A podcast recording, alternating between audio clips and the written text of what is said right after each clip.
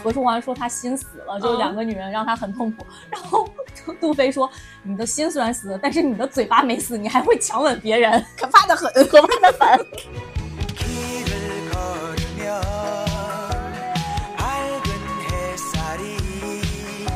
就是山菜在道明寺和花泽类中间摇摆，这种情节现在观众已经不接受了，他会觉得山菜是绿茶。但是我觉得你自己想想，你被两个大帅哥爱得死去活来，你不会摇摆吗？你不会犹豫一下要选谁吗？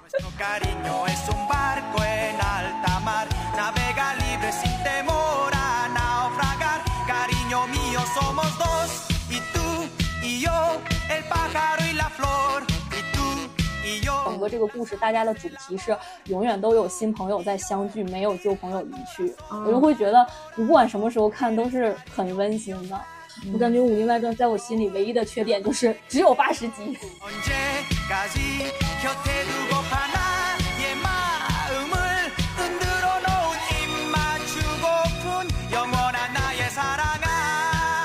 欢迎收听今天的下午茶时间，我是夏夏，我是蒜头。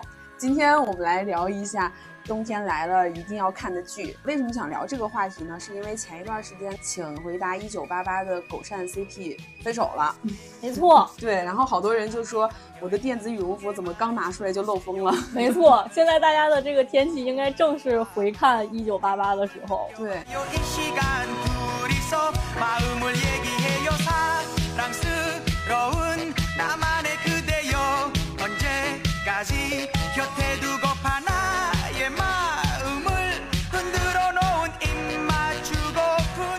其实我还好，因为我当时看的时候，我就站的是择善 CP，可以很明智，躲过了一波伤心。我是按照这个《请回答》系列的顺序来看的，就是他出一九九七的时候，我先看一九九七，然后看一九九四，然后再看的一九八八。所以其实我对他这个系列还是蛮了解的。我只有在一九九四的时候，我站的是男二，然后其他的两部我站的都是老公。那你懂编剧，编剧也懂你。如果是我的话，就是在一九八八的这两个男生的选择中，我自己会比较喜欢狗善的那个类型，就是因为我喜欢别人跟我嗯经常贫贫嘴呀，什么抬抬杠什么，我觉得还挺有意思的。就是阿泽稍微有一点闷，对，有一点闷，嗯，对。然后，但是如果是从这个故事的角度，从这个德善本人的角度来说，我觉得他选择阿泽就是。毫无疑问的，因为狗善你根本就没有表现出来你对人家的喜欢，你就从来没有直接说过。嗯，是的，是的。对，我觉得之前你上学的时候一定听老师说过，没带就是没写。没 错，对，我觉得说就是不爱。对，就是你没有表现出来，你没有让人家知道，那就是不存在。可能小的时候会比较喜欢这种比较爱爱妹妹，然后又来逗你的这种，但是可能长大了还是会觉得有什么直接说会比较好。对，他这个系列刚出的时候，就是好多人。也是开玩笑吧，就说这个系列也叫丑逼们也有春天，就是因为它的主角其实长得都不是那种标准韩剧里边那种俊男美女啊，就是大长腿大帅哥什么的。然后这么说好伤人啊。对，也是开玩笑。然后后来就是一九八八出来的时候，好多人站狗焕的原因也是因为前两部女主都选择了长得对长不长得不太好的人当老公，然后所以一九八八出来的时候，就好多人都站狗焕，也是因为觉得丑的一定是老公。哦。我觉得除了像一九八八这种相对来说比较新的剧，我们经常拿出来看的，其实还是一些小时候就喜欢看的剧，或者说小时候看了之后，然后隔了很久再拿出来看，又有一些新感悟的剧。对对对，我觉得一方面是有童年滤镜吧，然后一方面是这些熟悉的东西会让你觉得有一种安全感，然后你放在旁边的时候，你自己会进入到一种很舒适的一个状态。对，是的，是的，而且它比较适合放在旁边做配乐，你不耽误你自己干自己的事儿。如果是一个比较新的，你没有那么熟悉的东西，你没有办法三心二意，你就要总去看它。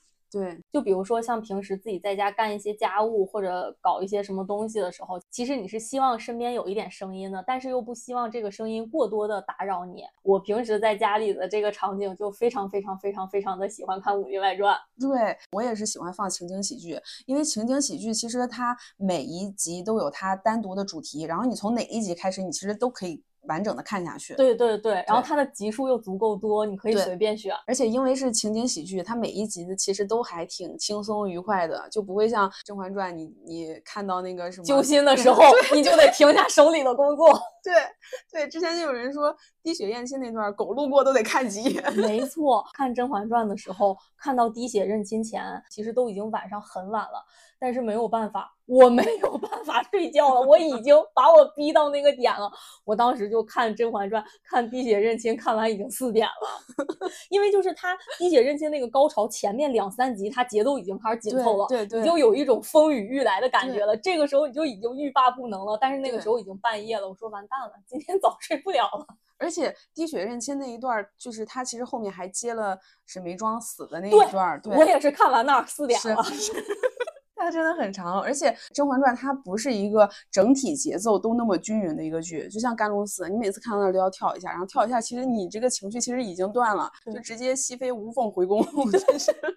但是看情景喜剧就没有这个问题，当然就是《甄嬛传》，我也是经常没事拿出来就放一放，情景喜剧会更舒适一些。对，是。然后尤其是像《武林外传》这种，我还记得我《武林外传》小的时候入坑，还是我妈带我入坑的。当时《武林外传》第一次播的时候是在中央八套播，然后有一次就是周末的晚上，然后我不用写作业，我就想到在电视剧上看一个别的节目。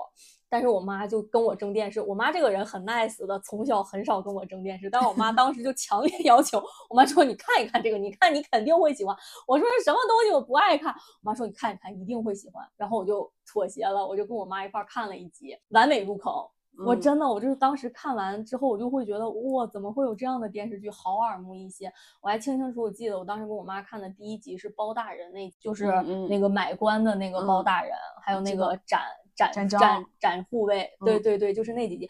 其实我最后把这八十集都看完之后，我觉得那几集并不算《武林外传》里面很出彩的几集。嗯，但是我就是这一集，我当时看的时候都会给我耳目一新的感觉，然后让我入坑。嗯，我就当时看到这个电视剧的时候，我就会觉得它跟之前看的那种普通的情景喜剧也不太一样。我觉得它这个喜剧有几点嘛，我觉得非常好。第一点就是，就是你通篇看完之后，真的会觉得这个编剧和这个导演至少在那个时刻真的非常有才华，就是他可以想出那么多以小见大的故事，就是你不管什么时候去看，都会有不同的新感悟，并且你就是现在拿出来那些故事看，也不会觉得是老掉牙。的寓言故事是的，就是非常的先锋，非常的超前，然后又非常的平易近人。我不知道这个词用的对不对，就是那种感觉，不是那种曲高和寡的寓言故事，而是非常大众的平易近人，但是理念又很先锋的实看实新的故事。包括还有一些很新颖的题材，也许这个放眼世界的影视剧中不是什么新颖的题材，但至少在国内的情景喜剧中确实是很新颖的。就比如说当时的那个《时空旅行团》，就是嗯，然后还有那个呃莫小贝他在家里边闹，然后大家都宠着他，然后他就做了一个梦，梦到他呃去影视城打工，然后这个客栈里的人都变成了大明星，刁难他。我就觉得这个故事当当时看的时候就真的很意料之外，但是情理之中的感觉。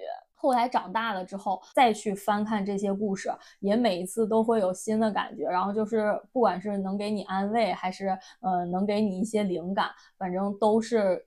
常看常新的一种状态，不会是老掉牙的那种感觉。对，我觉得经典就是这样，就是你可能现在发生一些什么事儿，你从那个经典的剧集当中，你都可以找到一些很切合的一些台词呀，或者说是一些就甚至有点像预言一样印印证了当时的那些剧情。对我真的觉得它就像一个预言。然后还有就是经典，它之所以成为经典，有一个必要的标准，就是它一定要群像拍得好，你一定要有足够多的能立得住的人物，这样你每次看的时候，你从每个人物身上都能品味出一点新的东西，而不是你只有。主线剧情是吸引人的，你只有主角光环的那些很小众的人是吸引人的。那那这样的话，你每次看的时候，其实你没有什么更多的东西可以去品味了。对，就《武林外传》这一点也做得特别好，就是他每一个人的人设都非常的鲜明，但是又不完美。对，就会让你真的有一种真实的感觉，并且因为它的这些不完美，也会让你觉得电视剧里的那种说教和刻板的感觉会少一些。然后我觉得这个编剧还有一点特别有才华的是，他给每一个人都设定了经典的那个啰里吧嗦的那一大段台词，对对对，是是，并并且他这段啰里吧嗦的台词你并不觉得土，我甚至现在看都不觉得土。嗯，我当时看就真的爱上了。我还记得我当时看这个电视剧的时候，那时候就刚刚开始使用电脑。就是正儿八经使用电脑，比如说打字很多的那种。然后我当时练打字都是练的他们这个电视剧里面的台词，佟湘玉那个啰里吧嗦那段什么，我好后悔啊，我就不应该嫁到这里，如果我不嫁到这里，就那种乱七八糟的话，我就会觉得真的很好笑。对，而且我觉得就是比较新颖的是，一般我们看到一些国内的情景喜剧，就要么是有一些比较鲜明的职场题材，就是什么候车厅啊，然后什么炊事班呀什么的这一类编辑部，对对对，然后要么就是一些呃家里街坊的那些就是生活的我爱我家呀，对麻辣姐啊，什么家有儿女啊这种生活场景的。然后古代的情景喜剧应该就只有它吧？对，嗯，反正我看过的，对，我觉得也是，就还蛮新颖的。是的，然后这一点我觉得也特别好，就是。它虽然设定是古代的那个客栈，就是你看起来每一个人都是平凡的小人物，但是他们每一个人背后都有故事。对，就是你不知道这样的传奇色彩对当时青少年的我有多大的吸引力。就是我当时看完之后，我就会觉得这样好酷啊！我以后也要做这样的人。就是你打眼一看我平平无奇，但是你深入了解，我闪瞎你的眼。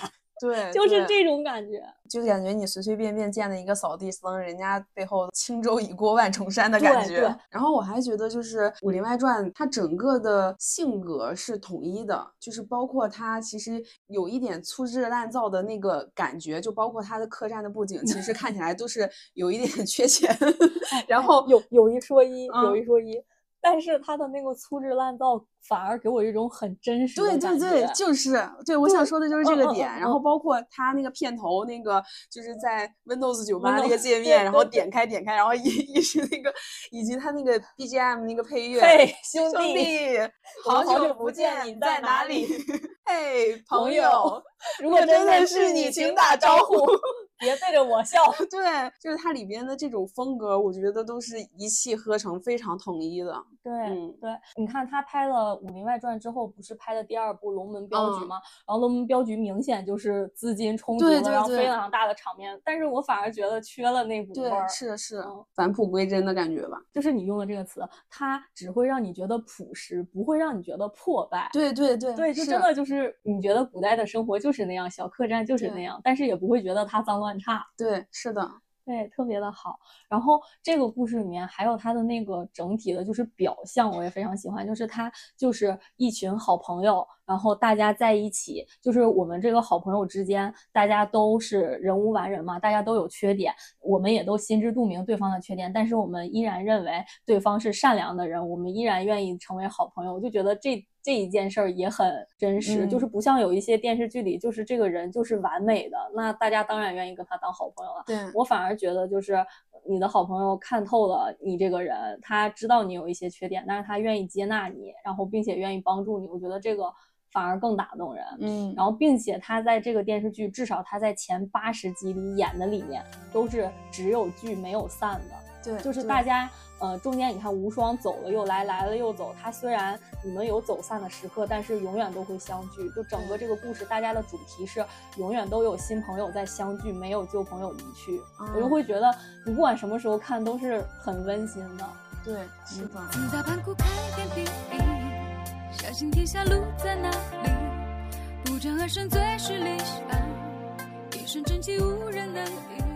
当时《武林外传》。演完的时候不是还传他要上第二季吗？就我当时就一直痴痴的等，等了十年 十几年了也没有等来，我感觉 应该也等不来了。我感觉《武林外传》在我心里唯一的缺点就是只有八十集，对，是有点少。嗯嗯，我就感觉这八十集我都看烂了，能不能有点新的让我看了？说到情景喜剧，我也有一个我非常喜欢的情景喜剧，我应该有看了，我都不知道多少遍了。它就有一个优点，它有一百六十七集，赢了，比我这个赢了。对，这个赢我双倍的快乐。对，这个就是搞笑一家人。然后这个也是我上初中的时候在电视上看的，然后我当时看的时候我就非常喜欢，然后也是我最喜欢的情景喜剧，而且就是它是我的电子榨菜、电子羽绒服中可能。呃，唯一一部韩剧吧，因为它有中文配音，电视剧就是比较早的时候在电视上播过，都有中文配音，而且它的中文配音非常非常的到位，非常符合人物的特色，不是易志强那种，对对对，哦，我的约翰先生，对，不是那种，有点像海绵宝宝那种，海绵宝宝就是你听英文，他讲的就是那种很贴。角色的那种，对，然后中文也是非常贴角色的那种。对对对，它里边的配音演员很多也很专业，就是它里边的那个朴海美的配音是安陵容的配音，然后里边李俊和的配音是《琅琊榜》里边那个夏江的配音。就是都是一些很专业的演员，然后包括那个哥哥李敏镐是边疆配的，有不知道的简单介绍一下这个剧。这个剧其实就是那种一家人的爷爷和奶奶，然后有两个儿子，然后大儿子李俊和是个啥也不会的一个 废物吧，相当于。就是 好吃懒做，大部分时间都是在家待业的状态。他的妻子朴海美是一个女强人，基本上他们家的收入都是靠他来撑的。然后二儿子李明勇是个体育老师，然后李俊和还有两个小儿子，就大概是这样一家人的一个状态，三代同堂。他每一集可能也就是三四十分钟吧，然后但是他每一集都讲的是双线的故事。就比如说，他有讲罗文姬和李顺才的故事，然后同时也讲了呃兄弟俩的故事，它是双线剧情，就是你觉得看起来非常的充实，非常的饱满，然后每一集的情节其实起承转合都非常快，很流畅，就没有什么拖沓的点。还有一个就是，它除了这种日常生活中的这种家庭啊、亲情啊、友情的线之外，它还有一条线是朴海美的那个线，朴敏英演的，他家是间谍，是韩国和朝鲜中间的双面间谍。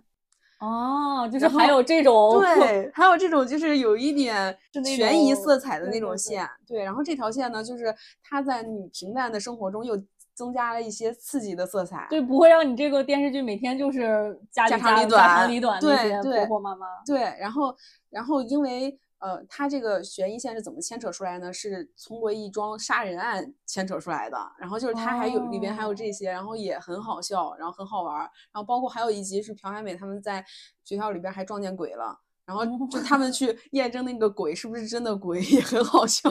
你看起来好像是一个很真实的家长里短的一个剧，但其实它有一些悬疑色彩，然后还有一些奇幻的色彩。但其实它这些元素都融合的非常好，就你不会觉得。什么玩意儿？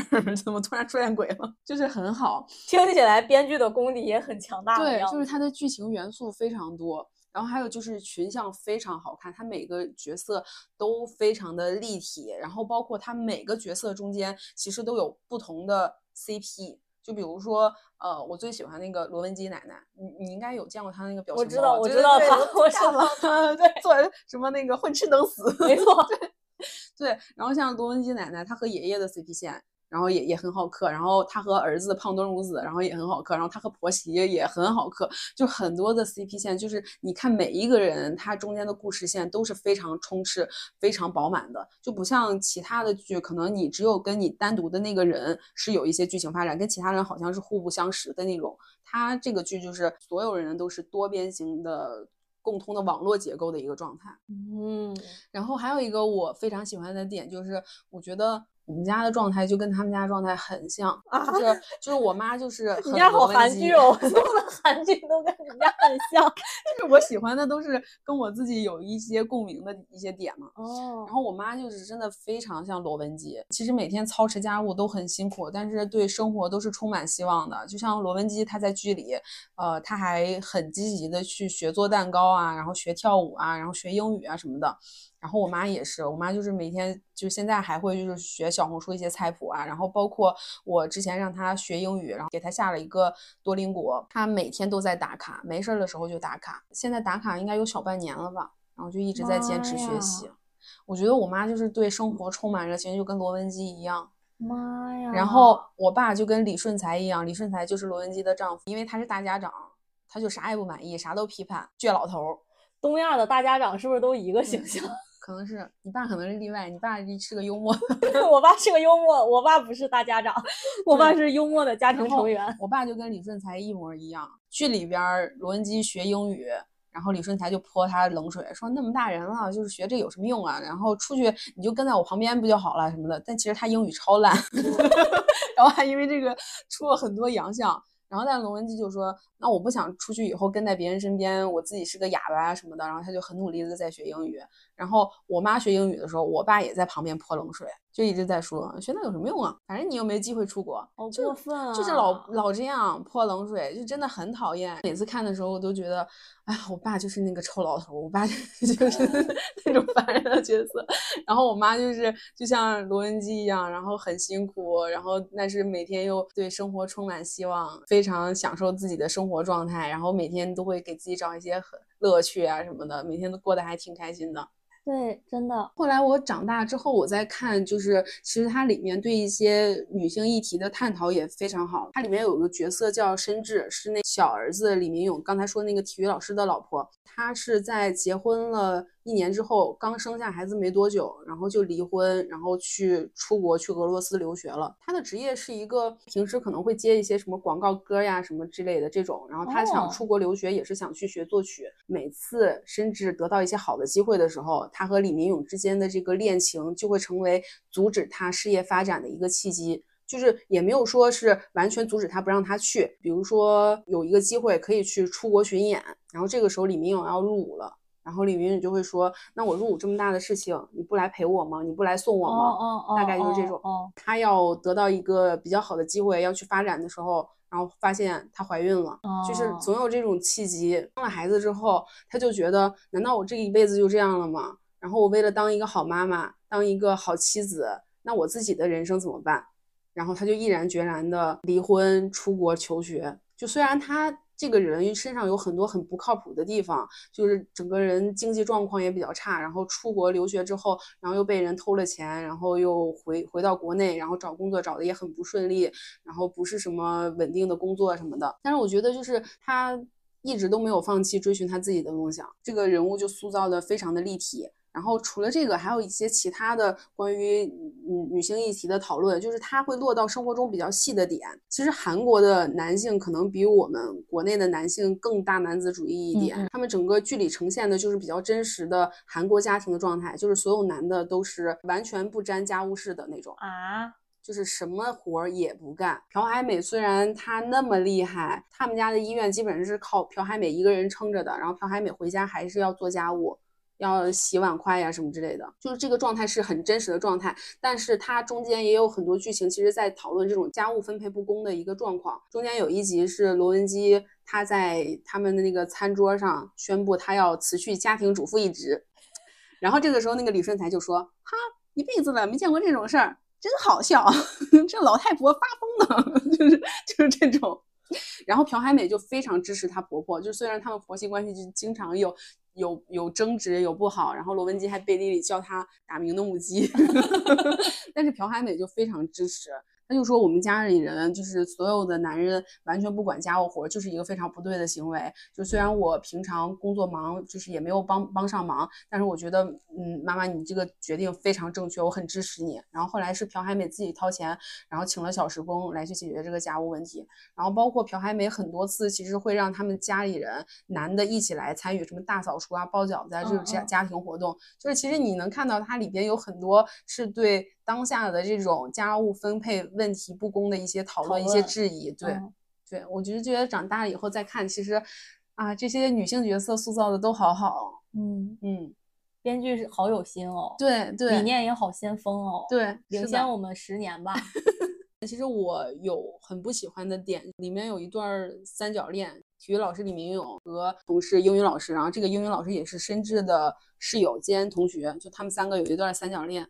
然后我就是每次看到那个三角恋的时候，我就快进。我真的不喜欢看别人磨磨唧唧的谈恋爱，为了冲级数是不是？不是，我之前有看到一个他们多年后再重聚的一个纪录片儿，然后他们当时就有讲了，最开始拍的时候前几集的时候其实是没有就是三角恋的这个设计的，嗯然后我忘了第十集还是第几集了，就加了这个三角恋的剧情冲突进去之后，收视率直线上升。就可能当时的观众习惯了，对，可能当时的观众就会喜欢这些。对，我们现在虽然是喜欢那些家长里短的日常的剧情啊、亲情啊这些，但是其实当时的观众其实还是要看这种感情上的纠纷呀、拉扯呀。对，因为那时候主流的审美就是那样，你突然有一个新的东西出现，大家可能一时半会儿审美没有办法转变过来。对他会觉得我不知道在看什么，我要看看哪一对呢？对 对对对对，那你回头把资源发我。哦，说到资源这，我要。要补一句，看那个《请回答一九八八》之前是跟着他播出的时候看的，然后我现在因为我也没有爱奇艺会员，我找资源我都找不到好的资源。然后我看到那个之前找了一个版本，它那个翻译真的太烂了。就是德善的弟弟他不是叫余晖嘛，然后那个版本里翻译成晚霞。然后因为我对他的剧情其实是非常熟悉的，正风哥哥做手术，然后手术醒来第一句话是问狗焕弟弟你的鼻子好了吗？就因为他弟弟弟鼻子一直流鼻血，然后那个翻译是。你喝咖啡吗？啊，我说，嗯，这也差太远了吧。然后除了情景喜剧，我觉得还有一个经常会拿出来反复观看的，就是《琼瑶宇宙》。没错，每一个人肯定都会喜欢某一部琼瑶剧吧。像我们这一代人，可能都是看着《还珠格格》和《情深深雨蒙蒙》长大的。对，而且当时《还珠格格》和《情深深雨蒙蒙》确实在电视上看起来是。很时尚的电视剧。我们看《情深深雨蒙蒙》和《还珠格格》的时候，应该还都是在上小学嘛。对。然后你的同学也都在看。它不像我们现在的网络这么发达，然后你每天就是看它电视上播的那个更新。然后如果你当天没看的话，你第二天回去在学校你都不知道跟你同学聊什么，就是你的同学每次都在聊新剧情，然后你没看的话你就跟不上了。就是我觉得琼瑶剧它都有一个特点，就是它整个的剧情是非常的饱满，戏戏剧冲突非常强，就是全都是跌宕起伏，一波接着一波，一波接着一波，不会像现在的电视剧，有的时候你看的一个那个情绪都是平的。平的，对对对。然后还有一个比较好的点，我觉得就是《还珠格格》，它是主角难过一会儿。马上有一个开心的事儿，难过一会儿，马上有一个开心的事儿。然后你看的时候，就是那个情绪是跟着他一起走的。对，而且我很喜欢看那种开心的片段，就比如说，呃，小燕子学九节鞭呀，然后小燕子招蝴蝶呀什么的。对对对，就是这还挺好玩的，好玩好玩。对，然后包括里边那个，就是有一个姑娘那个歌曲，我当时也特别喜欢，就觉得特别活泼。我当时看《还珠格格》的时候，就是完完全全的沉浸在那个情绪里面，其实非常容易被这种情绪带领，就是大家齐。心协力，同舟共济去完成一件事儿，然后大家不问对错，也不问后果，就是大家这么勇往直前的这种感觉，特别的感染人。然后我当时也全部都沉浸在这些故事里面，然后也从来都没有去考究过，呃，那这个人是不是有问题，那个人是不是有问题，就是完完全全沉浸在这个剧情里。结果我后来上大学之后，有一次跟我大学的那个好朋友聊起到这个电视剧，他说他小时候看的时候就特别讨厌小燕子，就觉得小燕子总是在给大家惹祸。就是别管他是故意的还是不是故意的，但是他总是在惹祸。他明明知道自己是一个爱惹祸的体质之后，但是却毫不收敛，永远带给大家惹麻烦。他看电视剧很难不生气吧？没有没有，他他没有生气，他就是我知道我知道。然后所以我当时听完就会觉得我这个同学哇好。成熟是因为小孩子其实是不分对错的，对，而且小的时候其实你很难有独立思考的能力，你是跟着这个剧情的价值观走的，就是你就会觉得我们是正义使者。我觉得很多剧就是你小时候看的时候你不觉得有问题，然后当你长大，你有了你自己的三观和是非观之后，你再看你就觉得难以接受。说到《还珠格格》，因为我特别喜欢就是刚才说的那种一群人的这个核心的理念，于是新版的《还珠格格》拍出来之后，我。当时已经上大学了，我忘了我是当时上大学了还是我上大学才看的新版，我忘了。但是我是上大学看的这个新版，我当时在大学的寝室看新版的《还珠格格》，还看了痛哭流涕。就是现在在网上那些被大家疯狂嘲的那些奇葩的场景。我当时看来都非常的感动。就我举一个非常简单的例子，就是第一部结束哦，新版它不分第一部、第二部，它是一个很长的剧集。但是就是与老版第一部结束的时候，不是他们假装格格的事情败露，然后皇上就要把他们抓到宗人府嘛？嗯。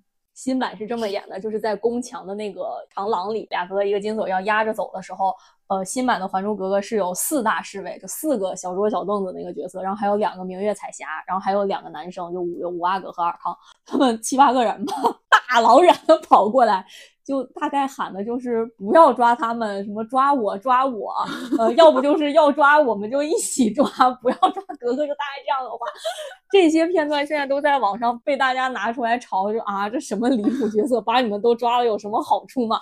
但是我当时小的时候看的时候，我就真的，我就觉得怎么怎么会有这样的友情，好感动。我就看着他们在那里 疯狂的嘶吼，然后在那个电脑面前痛哭流涕。然后就我这个好朋友就说，他小时候就会觉得小小燕子有点烦的这个 同学，他就在旁边特别不理解的看着我说：“啊，你看新版《还珠格格》看哭了？” 我觉得很离谱，但是当时真的就是你很容易。沉浸在那个剧情里，然后就会被他们的这些奇怪的举动感动。但是你抽离出来的时候，就会像现在的网友一样觉得啊，你这是干啥呢？都抓进去有啥好处吗？嗯。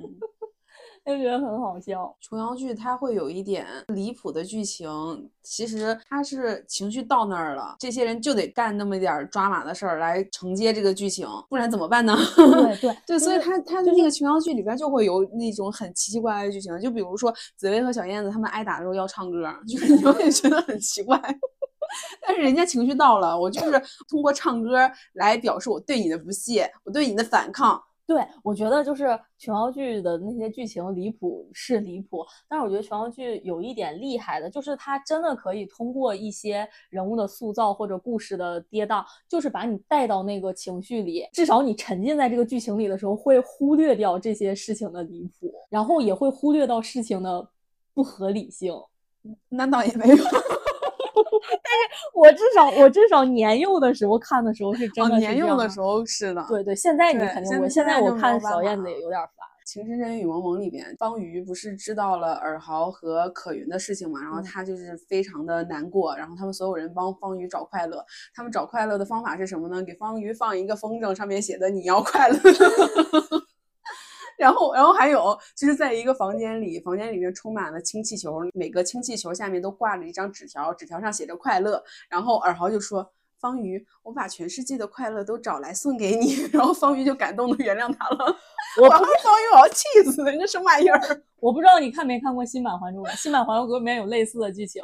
五阿哥因为什么事儿忘了把小燕子惹生气了，然后他就在小燕子的那个书房斋里挂满了红灯笼，每一个红灯笼下面都有一句土味情话，这不就是自己抄自己吗？没错。但是我重新再看《情深深雨蒙蒙》的时候，我也觉得它里边其实关于感情的探讨是比我们现在看的很多言情剧要深刻的。比如说何书桓不是一直都在劝怡萍。要跟他的父亲和解呀，什么之类的。然后他们两个就因为这个事情争吵过很多次。嗯嗯。然后每次，呃，何书桓就会说，就是你爱我的话，你为什么不能就是理解我，站在我的角度来考虑一下呢？就我希望我们中间有更多的共鸣啊什么的。然后依萍就会非常直接的回怼他：你要的不是共鸣，你想要的是我对你无条件的服从。如果我对你无条件的服从，那我还是我自己吗？就大概是这样的话。哇，依萍好牛，真的。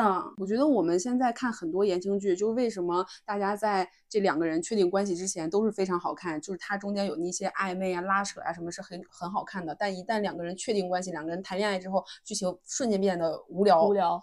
对，这就是因为就是他们两个人没有一些对爱情啊、对深入关系的一些探讨，只有一些其他的情节冲突，他们要去解决其他的问题。但是其实对他们两个的亲密关系其实是没有深入探讨的。但是。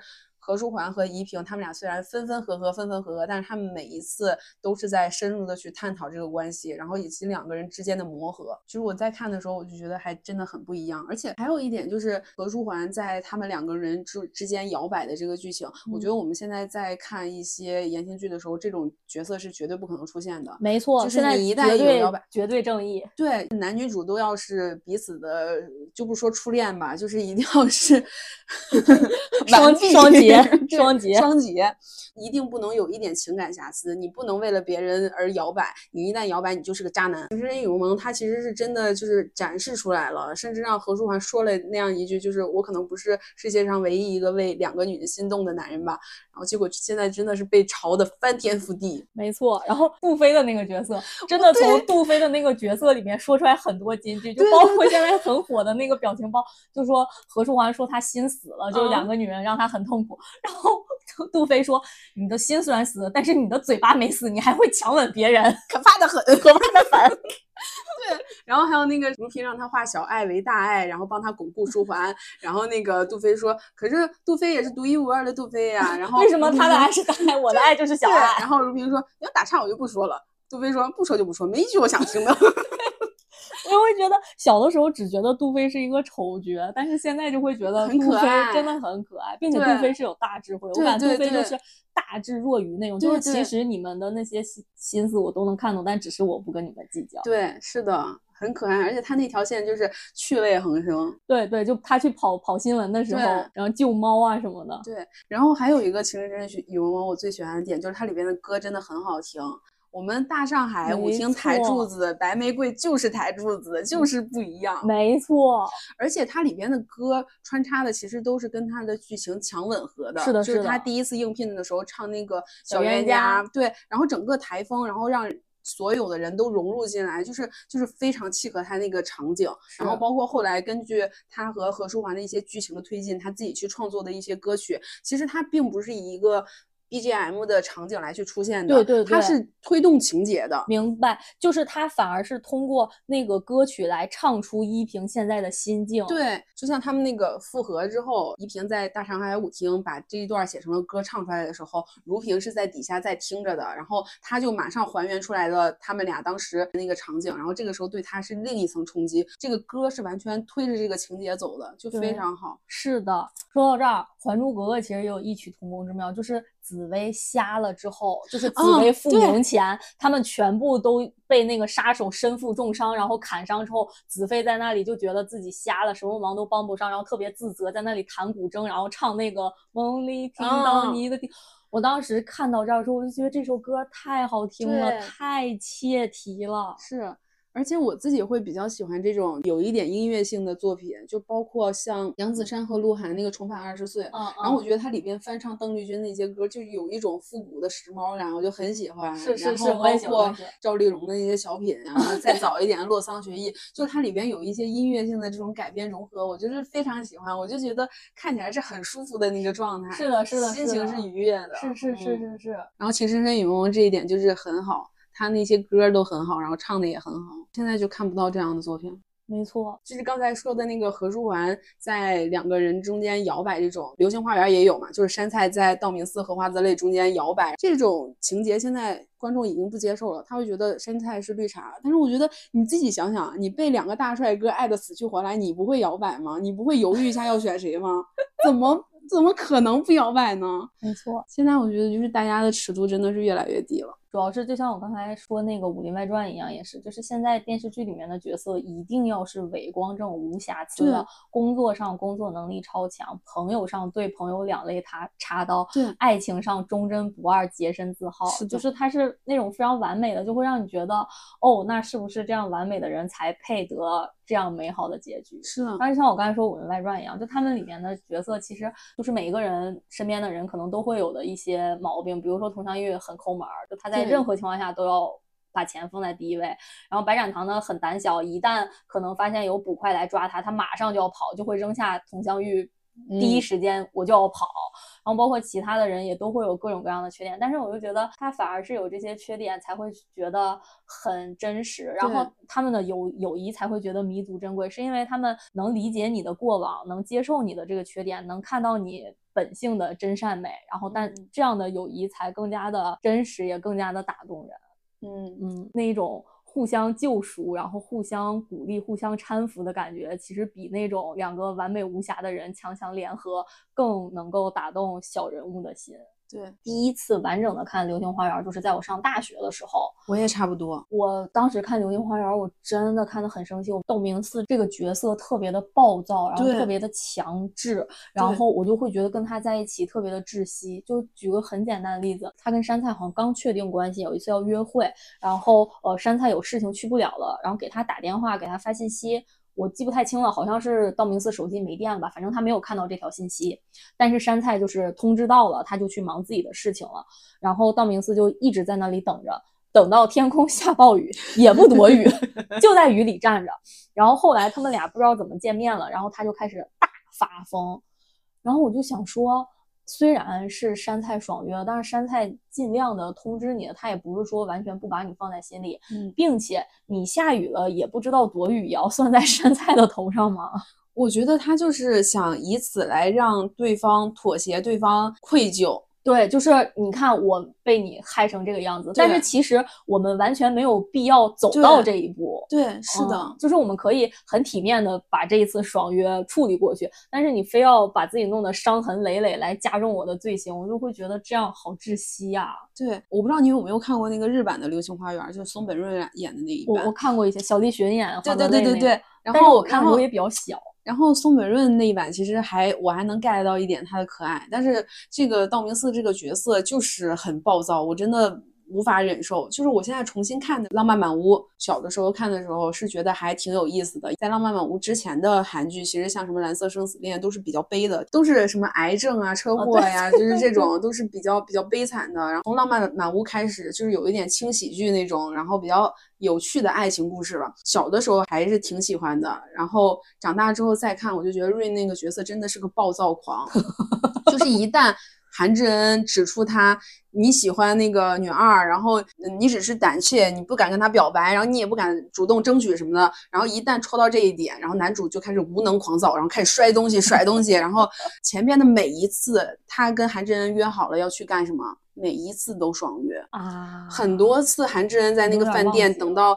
饭店打烊，自己灰溜溜的回家，然后在家里还在等他，然后他都是在女二那边还吃凉拌海蜇皮，然后回来，就是很气，真的就是就是这些剧，你长大之后再看，真的很难爱上，很难爱上。长大之后看的比较多，然后还会重新拿回来看的，就是《琅琊榜》哦，我去年还看了一次，我我今年还在看。我第一次看的时候，应该是已经大四了吧，就是他播的时候，对，播的时候大学，对。然后当时是我室友在考研，然后他还没有那么多时间看，每次都是我看完了以后给他转述，他每次都在问我说：“靖王知道梅长苏的身份吗？”我说：“不知道，不知道，不知道。”然后一直到五十多集他才知道。对，大热剧，然后一起全民追剧的感觉真的非常好，就是那个氛围，所有人都在讨论那个剧情，都在猜他后续会怎么样。对我妈都在跟我一起追，真的很沉浸。每一集更新你就得抓紧看，不然就会被剧透。那个热搜上全都。给你挂出来，没错。然后当时所有人都在自称靖王妃，然后剧播完以后一周，所有人还会给梅长苏过头七，就是很好玩。二创也非常精彩，就是 B 站上各种就是剪 CP 啊，然后鬼畜啊，就剪得非常棒。然后包括还有剪他们前传的，就是我看过那个。对，严侯爷啊什么的，真的很精彩。我觉得这就是一个非常精彩的故事，就是就是当代人的故事，他已经讲的很饱满了。然后对上一代的故事，其实只是寥寥几笔勾勒出来，但是你自己已经可以想象出来那那个多么精彩，多么好看。就是我自己是非常容易被这种比较热血的这种情怀去。打动的，我就很容易，我很吃这一套。我也很吃，我超就是非常的理想主义，就是很热血，就我要扶我的好朋友上位，我要去推翻那些冤案，然后我要为我的皇长兄洗血冤屈，我要为我家人为我冤死的那些战友洗血冤屈，然后我就是要这些重审重判，然后我要皇帝要罪己诏，我就觉得真的很热血，很热血，对，而且就是它里边其实也有讨论过，就是说，呃，那我们等靖王上位之后，我也可以去推翻这个案。案子，然后梅长苏说就是不行，我要清白，我就要彻彻底底的清白。对对，哎呀，我真的觉得好好啊，好好。而且就是它里边的台词都写的非常的浩然正气，就是靖王第一次知道谢玉的那个口供的时候，然后他就是心里波涛汹涌，然后他来找梅长苏，让梅长苏帮他查案，然后梅长苏就问他说，就是你知道吗？我们现在查的这个事情对我们现在做的事情没有任何帮助，这样你要查吗？然后他说要查，然后他说如果皇上知道你要查的时候，一定会治你，然后你要查吗？要查，然后就是怎么样我都要查，就是那个那个台词那个对峙真的非常的好，非常精。精彩，在复看的时候，我里面有些靖王和梅长苏那段那种大段的长白，我都会反复去听，然后他们那个台词写的又好，他们表演的又好，我就会觉得这个台词浩然正气。对，还有一段我觉得就是非常喜欢的，结尾的时候，旧案已经推翻重审重判了，然后这个时候边关又出现了一些战乱，然后梅长苏要领兵出征，然后这个时候靖王就非常担心他嘛，然后他说了这段台词，这段台词我一定要念出来，我觉得。太喜欢了，我每次看的时候我都会热泪盈眶。他说：“皇长兄当年一心只愿江山繁华，你如此相信我能够成其所志，做一个以民为重的好皇帝，那就尽你所能，安然无恙的回来。我绝不会让帝王之位动摇我的本心，但我仍然希望你能一直在我身边，亲眼看着我去开创一个不同的大梁天下。”我觉得真的非常好看。上一代包括皇帝，然后包括誉王啊、太子，就是他们是一个非常权斗的一个状态。然后靖王就是。他也知道我登上皇帝之后，我可能很容易会被这些东西干扰，我可能会做一些不得已而为之的事情，但是我会努力的去坚守我的本心，我要去做一个我们之前一直想去开创的一个盛世，我就觉得真的好热血呀！真的，就是我现在能回想起来的，他们几个人一起逼迫那个皇上认罪的那时候，就是金殿鸣冤那一场，对，就是每一个人都站起来说几句话，他们每一个人说。话的时候，我就觉得哇，很感人，而且我觉得他这个角色塑造的非常到位。就是金殿鸣冤，你你看大家所有人就是群情激愤，然后把所有的方方面面都给你说到位了。然后这个时候皇帝突然知道这么震惊的真相之后，他第一反应是你们要谋反。对，我觉得就是非常符合他这个人物的角色，就是他这个时候都不会反思自己，都不会说我做的那个决定到底对这些忠臣、对这些真正为这个国家好的人造成多大伤害。他当时第一反应都是你们要谋我的皇位，是，我觉得真的太好了。然后包括他最后。哭着跟那个梅长苏说：“哎呀，我也是个舅舅，我之前也抱过你。就是你明显知道，他那个时候就是在博同情。这个设计，这个剧本写的真的非常好，就是人物角色都是非常非常立得住的。”拍摄手法也非常好，就是它很多的剧情都是用很快的一个就是切换的模式来去进行的。呃，举一个例子，就是妓馆杀人案那块儿，然后娄之敬一边是跑到太子那儿说有一个账本流出去了什么的，然后这边拍的就是誉王收到有一个人来投靠他，这个誉王就说你找我投靠的话，你得给我一个我能保你的理由吧。然后对方说他说了一个名字，然后誉王说是谁，然后镜头立马切过来，然后太子就马上说娄之敬。哦，然后这块就是完美的去契合了，然后回答那个欲望的那个问题，然后同时你也是很能直观的看出来两条线在。对对，然后故事的大背景是什么样的，对两边有什么影响，两边在角力的一个情况，非常的干净利落。没错，以爱为营的导演学学这种转场，这种拍摄手法非常的多。然后我就觉得看的时候就非常的舒爽，就是这个节奏非常好。是的，是的，它这种权斗剧里面各个势力盘横交错的时候，你不会觉得故事是乱的，也不会觉得故事是拖沓的，拍摄水平是在线的。对，这种权谋剧有的时候会拍的就是比较的沉重啊什么的，然后但是它中间会穿插一些很轻松的点，就像什么苏宅日常，对对对。然后还有就是，呃，他那个太奶奶去世的时候，那个太子和誉王互相递糕点，就是你觉得两个人虽然针锋相对，然后但是也有很可爱的一面。对。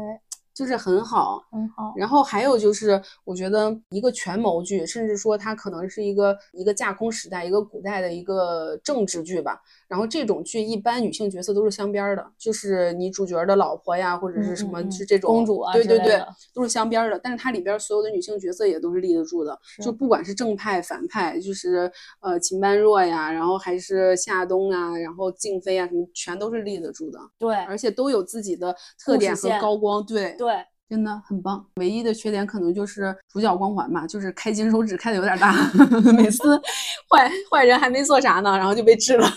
没错，这个你知道吗？这个剧播的时候，我当时不是还在上大学嘛，是因为这个剧就当时有点现象级嘛，我们那个专业老师还故意把这个。剧 Q 出来了，他就不太喜欢这个剧。他不喜欢这个剧的点就在于，他觉得这个剧在拍电视的时候有一点过于讨巧了。他说，因为电视剧的表达你都要演出来，让观众 get 到你要表达的东西，而不是直接通过主角的嘴说出来。他说，因为说出来是最简单的一种方式。就比如说，就是有一个什么的大力士，然后梅长苏要找五六个小孩跟他比，然后最后都没有演是咋。打比的，然后就是把这个剧是梅长苏比赢了，然后最后就是梅长苏说，因为那个大力士是他的人，嗯，然后我们老师就说这样的拍摄手法太讨巧了，就是你并没有交代前因后果，那这个大力士为什么是你的人？你是怎么把他埋插进去的？然后你甚至都没有演你是怎么赢的，你只是通过主角的嘴直接说出来，哦，我赢了，因为他是我的人，他就会觉得有一点偷懒。嗯，就是这种角度。但我觉得还好，那个叫什么《瑕不掩瑜 》，依然是我心中非常好的权谋剧。对，是，就是我大学还有一个比较喜欢重温的电视剧，就是《步步惊心》。嗯，就是《步步惊心》当时上的时候，不是跟《宫锁心玉》一起上的嘛？然后《宫锁心玉》是先上的。对，我其实当时。还是年纪有一些小，然后又先看的《宫锁心玉》，其实《步步惊心》是跟《宫锁心玉》完全是两个画风的电视剧。但是因为我当时先看了《宫锁心玉》，我就觉得穿越剧就是这样嬉笑怒骂的这种风格的电视剧。我再看《步步惊心》的时候，就有一点看不进去，就好像就那个你那个审美一下很难转变过来。所以我当时看了几集也没觉得好看，我就不看了。但是后来我上大学的时候，就在网上看见大家都说《步步惊心》好看，我又再去重新看，我就觉得。这个电视剧真的太好看了，就是会让我觉得，它虽然是在演一个穿越剧，虽然是按那种古偶的套路拍的，但是在整个故事的走向和人物的塑造上都是很严谨的。就比如说马尔泰若曦，虽然他是穿越过去的，但是他在穿越过去之后，认识到自己已经穿越之后，他其实种种的行为是非常谨小慎微的，就是。呃，虽然可能跟那种历史的证据比还差点意思，但是你能感觉到她是在谨小慎微的，而不是像那种嗯古偶剧，就是完全是在太岁头上动土的那种女主形象。无缝衔接。对对对，她就是有在非常的谨小慎微，然后就方方面面的那个故事，你是会觉得更加合理一些的。嗯，然后第二点就是我会觉得这个电视剧里面的人物塑造是不是那种。偶像剧式的刻板印象，就比如说，就毒舌老九不是感觉上你应该是一个反派，说他这个人很狠，但是呢，除了那个狠，就比如说他利用那个。夜谈嘛，那个小宫女就是他利用他，然后还甩掉他，不管他，然后包括在那个各种手段上谋害同僚等等，他非常的阴狠。但是他对老八和老十的这个兄弟情，然后出了事儿之后勇于担当的这种一面，他也会明显的展现出来。他不是那种非常脸谱化的偶像剧里面的那种形象。然后这个剧最后其实我都有点看傻眼了，因为这个电视剧是我当时也是我至今吧看过的结局最惨的电视剧。嗯，对，无人生还，真的就是没有一个人是好电视剧。我当时看到最后，四爷还是好的呀，他他虽然赢得了皇位，但是失去了所有，就也谈不上好。嗯。就至少他最后电视剧里面表现的他那个状态，不是说一个人生赢家的状态。哦，我觉得我们现在电视剧已经很少有悲剧了。对，就是怎么样都给你整一个大团圆。对，而且现在电视剧会忽视掉人们在赢得一些东西时候失去的东西。对，是。但是那个《步步惊心》就是在赤裸裸，不能说赤裸裸的展现吧，反正就是他有表现出来这一点。至少我当时看到最后一集的时候，我觉得没有人赢了。大家全都输了。嗯，我最后看那几集的时候，也是晚上，就是在寝室，因为你看到最后了，你也就是肯定会一口气看完。我真的大半夜在寝室哭到，我觉得声有点大，我上走廊哭去了。就是你最后真的那个难过抑制不住的在难过，就是首先可能也是这个电视剧演的比较好，我真的带入进去了。就是最后十三不是有一阵儿因为十三帮四阿哥还是帮谁，然后其中也是被他们设计的，在宗人府关了十几年，然后老四登基之后十三才被放出来。在上专业课的时候，老师给我们讲到一点，就是电视剧虽然在表现苦难，但是其实会非常容易让你忽视苦难。就比如说电视剧一个很常见的表现手法，就是假设呃主人公出车祸了之后成植物人了，然后这中间肯定没有什么故事可讲，平就是平淡的每天在被照顾。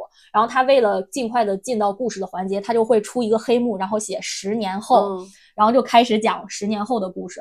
我们老师说，其实电视剧的这种表达会让你非常。容易忽视掉生活当中真实的苦难。你虽然一秒钟带一个十年后，他就直接到十年后，但是这个真实的主人公在这十年当中是如何辛苦的照顾这个植物人，都会被忽视掉。嗯，但是《步步惊心》这个电视剧就是会让你能够去深思里面的苦衷，尤其是老十三被关的时候，因为老十三在这个里面的形象就是一个。风流倜傥、肆意人生的王爷，对，说他被关的时候，我内心就会咯噔一下，我就想说，他这么一个肆意人生的人，就被关在那么小小的几平方里关了十几年，他应该多落寞。对，就是因为那个电视剧让我带入进去了，我当时听到这个结果的时候才会有这样的感受。但是如果你没有进入到这个电视剧里，其实你看到的只是十三最后赢了，他被放出来了，你就会忽略到他这么一个肆意潇洒的人十几年在这几平方里面的苦难。嗯嗯。你这么一说，我才反应过来，因为他被关了之后，那个哦，那个那个绿萝，绿芜绿芜，对，绿芜不是说绿芜不是说要去陪他吗？然后我当时看的时候，我还有点不懂，我说有什么好陪的？你要跟他关一起干什么？我当时还有点 get 不到。然后就你你这么一讲，我是觉得他其实是有在想让观众感受到你被关十十多年是一个什么样的状态，你将面临是什么样的日子。对，嗯。就是他真的，我是觉得至少这个电视剧拍得好，我才可以切身的感受到这十几年的落寞。嗯，我们的电子羽绒服、电子榨菜其实共通点还蛮一致的，就是都是华语剧，要么就是有华语配音的剧。咱俩的电子榨菜没有美剧、英剧之类的。对，我们在比较小的那个时候，其实也没有接触到这些。然后还有就是我们的英语水平没有那么好，就是不是像这种随随便放在旁边听一听，然后可以正常干其他事儿的一个状态。对对。哦，说到这儿，我想补一个，嗯，我有一个算得上是电子榨菜的美剧《Gossip Girl》啊，生活大爆炸或者像《老友记》这种，咱俩也不是。反正我是因为。我第一次看这两个剧的时候，也是有点太小了，有点 get 不到他们的美式笑点和成人幽默，我就有一点没有 get 到。然后后来上大学之后，就不断的有新的国产和海外电视剧看，就也没有再去看，就错 错过了。对，我感觉这个东西还是挺讲究缘分的，是你没有在那个能 get 到的年纪 get 到它，就不再想去 get 它了。对，因为你每个阶段看不同的东西都是有不同的感受的。对对，所以我感觉有一些东西，别管好还是坏，它能成为我们的电子榨菜，至少证明我们跟它很有缘分。对，今天也分享了很多我们平常会百看不厌的电视剧，然后我们的电子羽绒服、电子榨菜，然后也希望大家有什么比较好的剧集，也可以在评论区安利给我们。对。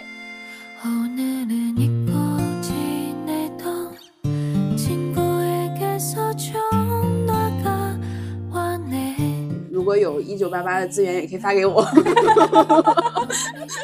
我实在受不了我那一版的翻译了，笑死！哎，如果大家也喜欢听我们这些随意的闲聊，也欢迎大家关注我们。好的，嗯，好，我们今天感谢大家。对，我们今天就聊到这里，谢谢大家，拜拜，拜拜。